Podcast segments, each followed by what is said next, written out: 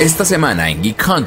Revocada la decisión histórica de 1973, Roe vs. Wade, que garantizaba el derecho constitucional al aborto en Estados Unidos, queda en manos de los estados legislar si la interrupción del embarazo es legal o no. Tras el anuncio, algunos estados prohibieron el aborto, mientras que en línea están sucediendo algunos fenómenos, desde la eliminación de apps de traqueo menstrual hasta la compra de pastillas de emergencia en Internet.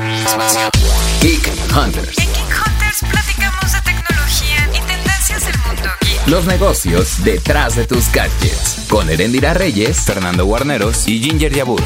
Geek Hunters.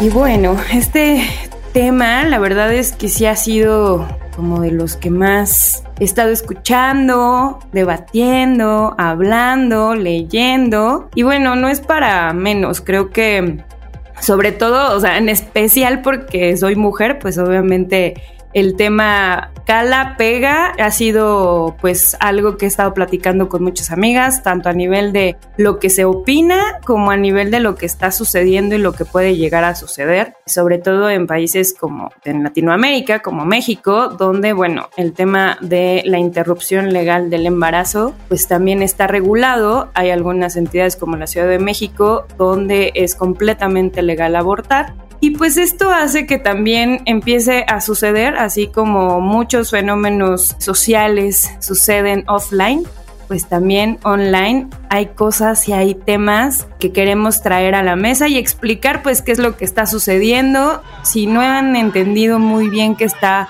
pasando en Estados Unidos, bueno, hay un montón de notas hermosas en expansión que explican a detalle qué es lo que está pasando, en qué estados está sucediendo con mayor rigidez este tema de aborto y también en términos, vamos, online, estamos hablando y haciendo notas alrededor del tema. Pero bueno, Jim, ¿cómo estás? Pues la verdad no puedo estar bien con este tema. A mí sí me molesta mucho, ¿sabes? No entiendo. ¿Sabes qué siento? Que es como si tuviéramos un gran avance tecnológico y un gran retroceso social. Y son esas veces en donde el gran avance tecnológico se está juntando con un gran retroceso social para hacer un mal. Y yo creo que este tema es muy fuerte porque pone a las tecnológicas en el foco por varias razones y no solamente las apps de traqueo menstrual. No sé si pudieron leer algunas notas que estuvimos publicando sobre, por ejemplo, esta tendencia que estaba sucediendo en Instagram de NGL, esta aplicación donde la gente hacía preguntas anónimas y para que las otras personas pudieran contestar y pues que en realidad era una aplicación que se sustentaba vendiendo tus datos y vendía tus datos bancarios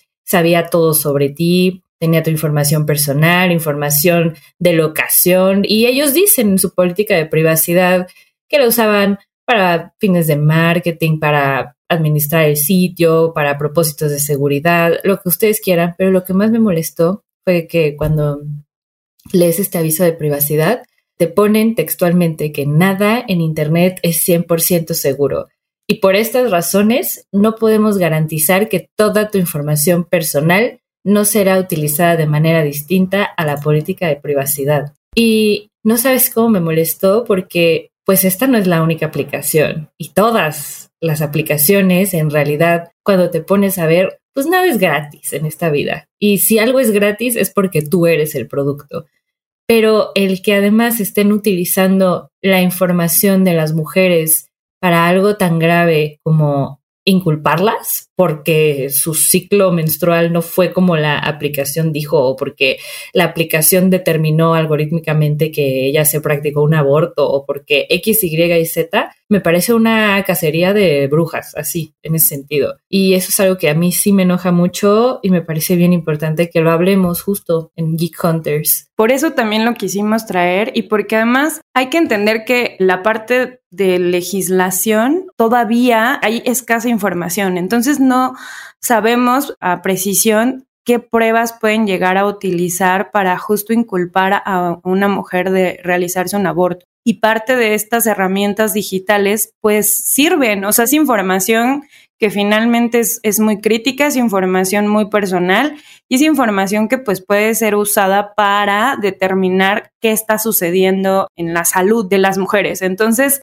por eso es que empezó como todo este movimiento de no tener las aplicaciones, de ya no usarlas, de dejarlas por completo, pero también otros movimientos de evitar incluso o tener como mayor cuidado a la hora de estar haciendo consultas en Internet y demás. Que eso es lo que se me hace increíble. O sea, ¿cómo estamos en 2022 pensando en esta parte de superespionaje, de que no puedes confiar en absolutamente nadie porque no sabes cómo te van a inculpar o incluso aunque no lo quieras hacer, sucede, por ejemplo, o sea, si tienes el traqueo de estas aplicaciones y de repente tienes un aborto espontáneo, no sabes cómo puede reaccionar la legislación, o sea, en qué mundo estamos para tener que estar hablando de este tema. O sea, sí me parece que fue un retroceso completamente y por eso es que también queríamos hablar de esto. Y Jean, un poquito, digo, yo armé esa nota, pero un poco por qué las mujeres están borrando las aplicaciones de traqueo menstrual. Bueno, lo que sucede es que en Estados Unidos específicamente hay apps como Flow que han sido muy utilizadas para dar seguimiento a los ciclos menstruales y, por ejemplo, Flow ha conseguido más de 40 millones de usuarias, de acuerdo con Sensor Tower. Esto es un tema porque lo que sucede es que estas aplicaciones están de alguna forma filtrando la información de cuando hay un aborto, por así decirlo, y las mujeres pues empiezan a tener mucho miedo porque pueden ser inculpadas por este tipo de situaciones, especialmente con lo que ha estado sucediendo recientemente en Estados Unidos con la legislación que prohíbe ahora el aborto en varios estados. Y no solamente eso, sino que ha derivado en otras cuestiones, como que ahora las mujeres no solamente borren sus aplicaciones de ciclo menstrual, sino lo que mencionaba, Sere, que ahora ya hay un miedo de estar en la red, hay un miedo de buscar cosas y a ver que uno en la red puede buscar cosas que ni siquiera son para uno mismo.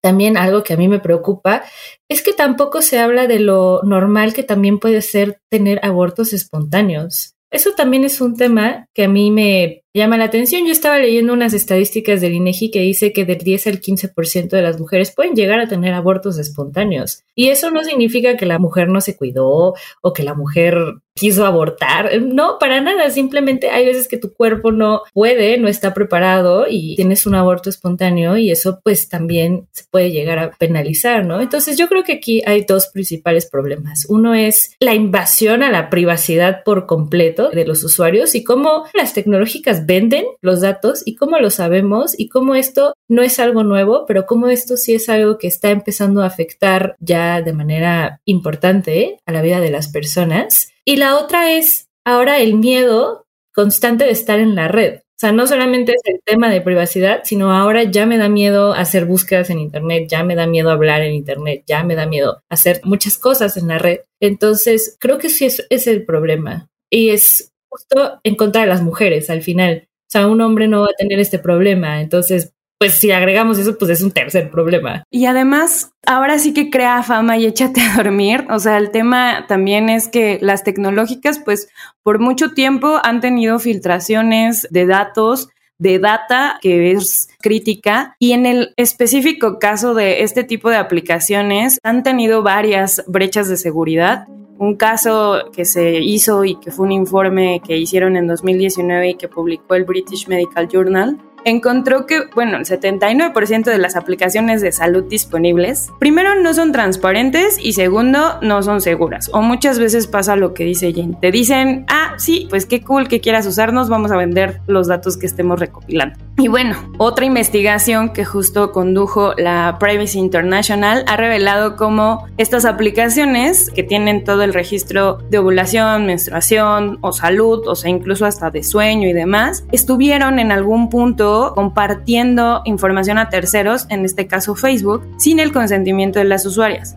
Y de las grandes, o sea, como Flow, que ya mencionaba Jean, o Clue, que es otra aplicación muy grande y muy popular en Estados Unidos, fueron de las aplicaciones que estuvieron envueltas en este escándalo. Y lo relevante aquí es, o sea, de todo esto, lo único yo bueno que veo es que justo estamos como siendo más conscientes de los datos que damos. Yo incluso he sido usuaria de este tipo de aplicaciones. Son muy útiles, o sea, te ayudan justo a saber si tienes algún problema, incluso tener como un monitoreo más controlado para cuando necesitas una revisión médica saber exactamente fechas tienes muy en claro las fechas o si estás buscando incluso embarazarte, también te ayudan bastante porque sabes exactamente el momento ideal para poder tener mayor probabilidad de embarazo. Entonces, estos datos son muy sensibles y como que está padre como que sea una ayuda, pero también de qué forma pues estos datos pueden en algún punto perjudicarte y qué tan relevante es esta información para terceras empresas que las venden sí, tal vez con una buena intención de, bueno, Erendira está buscando embarazarse, entonces vamos a ponerle promocionales que le puedan interesar, ¿no? O seguros que le puedan interesar. Eso está bien porque está súper hiper segmentada la publicidad y tal vez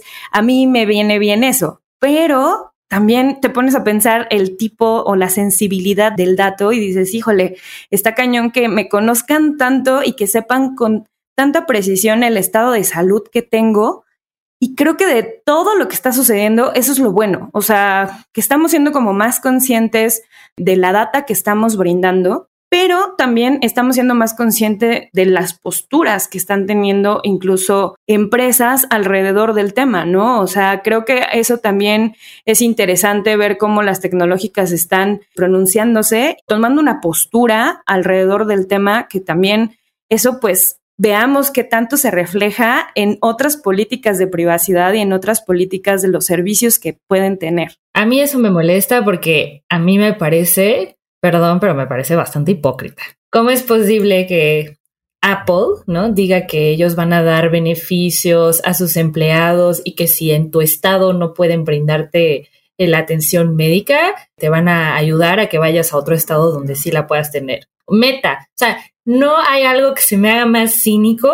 Estamos hablando de Facebook, Instagram, WhatsApp, a que Meta diga que van a estar apoyando legalmente y en toda la cuestión a las personas que tengan como temas de, salud mayores, ¿no? A mí eso me molesta mucho porque me parece que es un poco esta onda de me voy a subir al barco, así como el, el pink washing, así como el purple washing, ahora es como el abortion washing o no sé cómo lo quieren llamar ahora.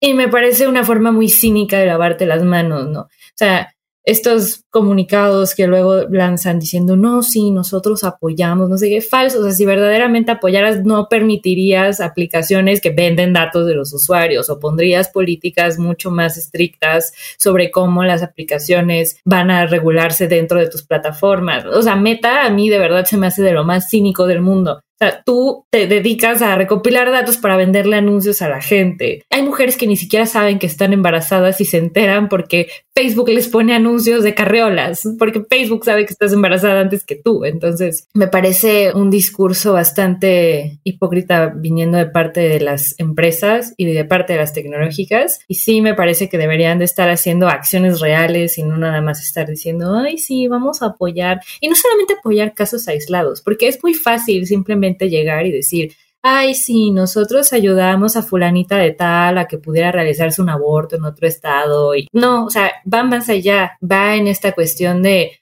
hacer políticas de privacidad verdaderamente benéficas para los usuarios, restringir aplicaciones que sabes que venden datos a terceros, no sé, cosas así es lo que yo creo que se deberían hacer, pero a mí me molesta mucho. Sí, a mí me sorprendieron algunas, o sea, que Tesla, por ejemplo, se pronunciara teniendo una política laboral tan cuestionable, sí fue como de, ok, o sea... Y no solo eso, con tantas denuncias, eh, pues justamente por acoso sexual, por temas de género. Estoy, estoy en las mismas y también el tema del desarrollo de políticas. Es como, bueno, qué chido que quieras apoyar, pues entonces haz aplicaciones que justo estén encriptada la información, que yo pueda estar como anónimo, o sea, que no sepan todos los detalles de mí, o sea, hazlo y, y, además hazlo accesible para todo el mundo. O sea, una parte de la población es muy consciente, pero hay muchísimas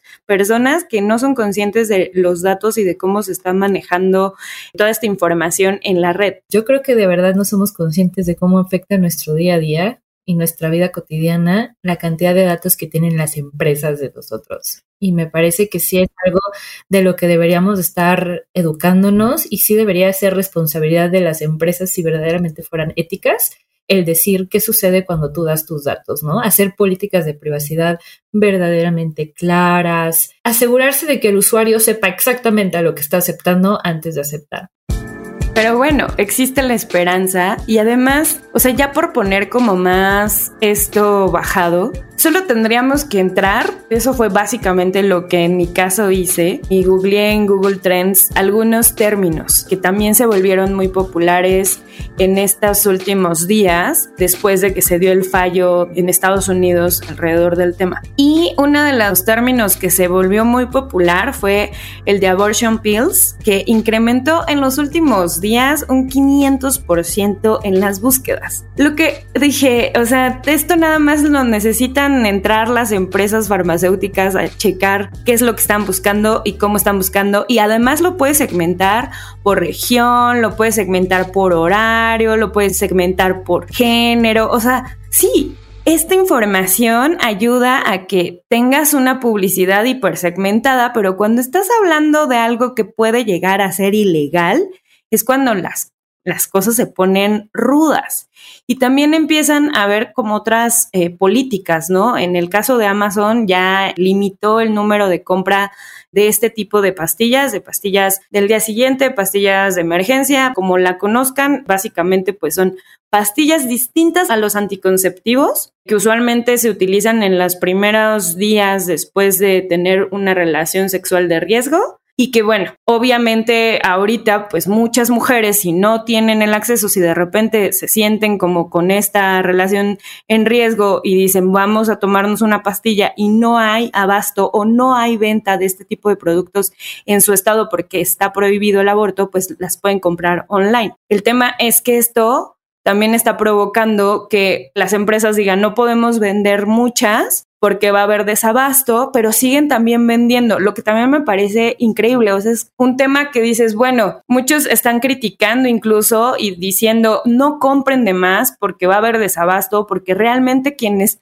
lo van a necesitar ya no van a poder tener el acceso y que también muchos estén metiendo a, a opinar o ver cómo se suben al tren de yo apoyo, yo voy a mandar, pero realmente no hacen absolutamente nada y no hay acciones tangibles. Entonces, ese también es el otro tema que está pasando mucho online y que bueno, Jim, yo sé que también te enoja. me enoja mucho, me enoja mucho porque creo que sí hay muchísima desinformación al respecto, ¿no? Desde la gente que ni siquiera sabe la diferencia entre una abortion pill y una pastilla del día siguiente, hasta pues toda esta cuestión de miedo que se infunde en las mujeres, de segregación de alguna manera, de problemas a la salud. Y yo creo que como para empezar a concluir un poco, yo diría, ¿por qué nos debe de importar aquí en México lo que sucede en Estados Unidos? Pues bueno, nos debe de importar por muchísimas razones y no solamente si eres mujer, si eres hombre también. Y esto sucede porque pues no solamente estamos en un mundo hiperconectado e hiperglobalizado y todo lo que sucede en Estados Unidos nos termina afectando a nosotros también, sino porque casi todas las tecnológicas que nosotras usamos pues son de Estados Unidos. Pues de entrada hay, y aunque no sea a aplicaciones de menstruación, tú siendo hombre, mujer, travesti, lo que tú quieras, o sea, terminas dándole todos tus datos a estas grandes compañías y es importante que sepas que este nada más es un pequeño ejemplo, un mínimo ejemplo de lo grave que puede ser que tus datos anden por allá divagando en el mundo cibernético. La segunda cuestión, ya un poquito más entrando en el tema específico del aborto, es algo que a mí me preocupa, es, ¿no será que ahora ya va a empezar a haber turismo de salud a México por parte de mujeres que no pueden hacerlo en su estado y entonces empiezan a buscar otras opciones y van a empezar a venir a México y cómo eso nos puede empezar a afectar a nosotros? Y no solamente en el tema de aborto, o sea, hay muchísimas cosas que van a estar prohibidas en un lugar y que aquí en México no, o viceversa y eso cómo nos va a afectar, especialmente en la ciudad que ya es más extranjera que mexicana y eso, quieras o no, pues nos termina impactando. Hombre, que si no quieres verlo desde un tema de salud hasta en lo económico, ¿no? Ya todo está muchísimo más caro porque estamos hiper extranjerizados, ¿no? Es un tema del que hay que seguir hablando, hay que seguir siendo conscientes de cómo estamos dando nuestros datos, de cómo pueden ser usados en nuestra contra y que al final todo es un ecosistema y todo nos va a terminar afectando, seas un ente menstruante o no. Exacto. Y creo que ya cerrando el podcast justo con esta última parte, Jean, creo que también por eso lo trajimos. Sabemos que tenemos mayor audiencia de hombres, gracias por elegir este podcast de confianza, pero también para que entiendan un poquito pues estos movimientos sociales que se están llevando a cabo y que luego pues igual pues no se explican muy bien, entonces también quisimos como dar a conocer qué está pasando, por qué está sucediendo esto y por qué nos debe de importar siendo el género que elijamos. Y bueno, Jane, muchas gracias por escuchar. Chicos Geek Hunters, chicas Geek Hunters, chiques Geek Hunters, please déjenos también sus comentarios, abramos la conversación. Si quieren incluso conocer un poco más alrededor del tema, pueden hacernos llegar sus comentarios a través del hashtag Geek Hunters en las redes sociales de expansión o bien nos pueden encontrar en nuestras propias redes sociales, que en mi caso me encuentran como Eresina Eresina en Twitter y a ti, Jin, ¿cómo te encuentran? A mí me encuentran en Instagram como Jean-Yabab con J y W. Y bueno, pues síganos, mantengan esta puntuación en las plataformas de podcast y obviamente esperemos que nos escuchen la próxima semana. Bye. Geek Google triplicó su impacto económico en México y lanzará por ello su wallet en el país. La empresa pasó de generar 47 mil millones de pesos en 2018 a impactar con 155 mil millones de pesos en 2021. Además, el país es parte del top 10 que más usan las herramientas de la empresa en sus compañías. La consultora que hizo el análisis de impacto económico fue Alpha Beta, quien también estimó que Google va a tener un impacto de 316 mil millones de dólares en 2030. Uno de los grandes retos en el país para lograr una adopción digital mayor es la brecha digital y bancaria que existe. De acuerdo con la tecnológica, 45% de las comunidades rurales usa Internet, mientras que en la ciudad la usan el 77% de la población. Sin embargo, el uso de efectivo sigue siendo imperante, por lo que la empresa traerá al país Google Wallet, un servicio que tiene en otras partes del mundo y que llegará a complementar servicios digitales de pago. No dio detalles sobre la fecha de lanzamiento, esta aplicación permite comprar productos en Google, hacer pagos contactless y usar tarjetas de fidelización, de regalo, comprar entradas para eventos y tarjetas de embarque, así como enviar dinero a amigos y familiares o tener pagos con Us. Además de impactar económicamente, la empresa ha logrado que las compañías ahorren dinero en su operación gracias al uso de aplicaciones de Android que representa 7.9 mil millones de dólares en ahorros. A ver cómo le va en 2022. Soy Erendira Reyes y los esperamos la próxima semana con otro Geek of the Week. Geek Hunters. Toda la información de tecnología y negocios la encuentras en expansión.mx, diagonal tecnología.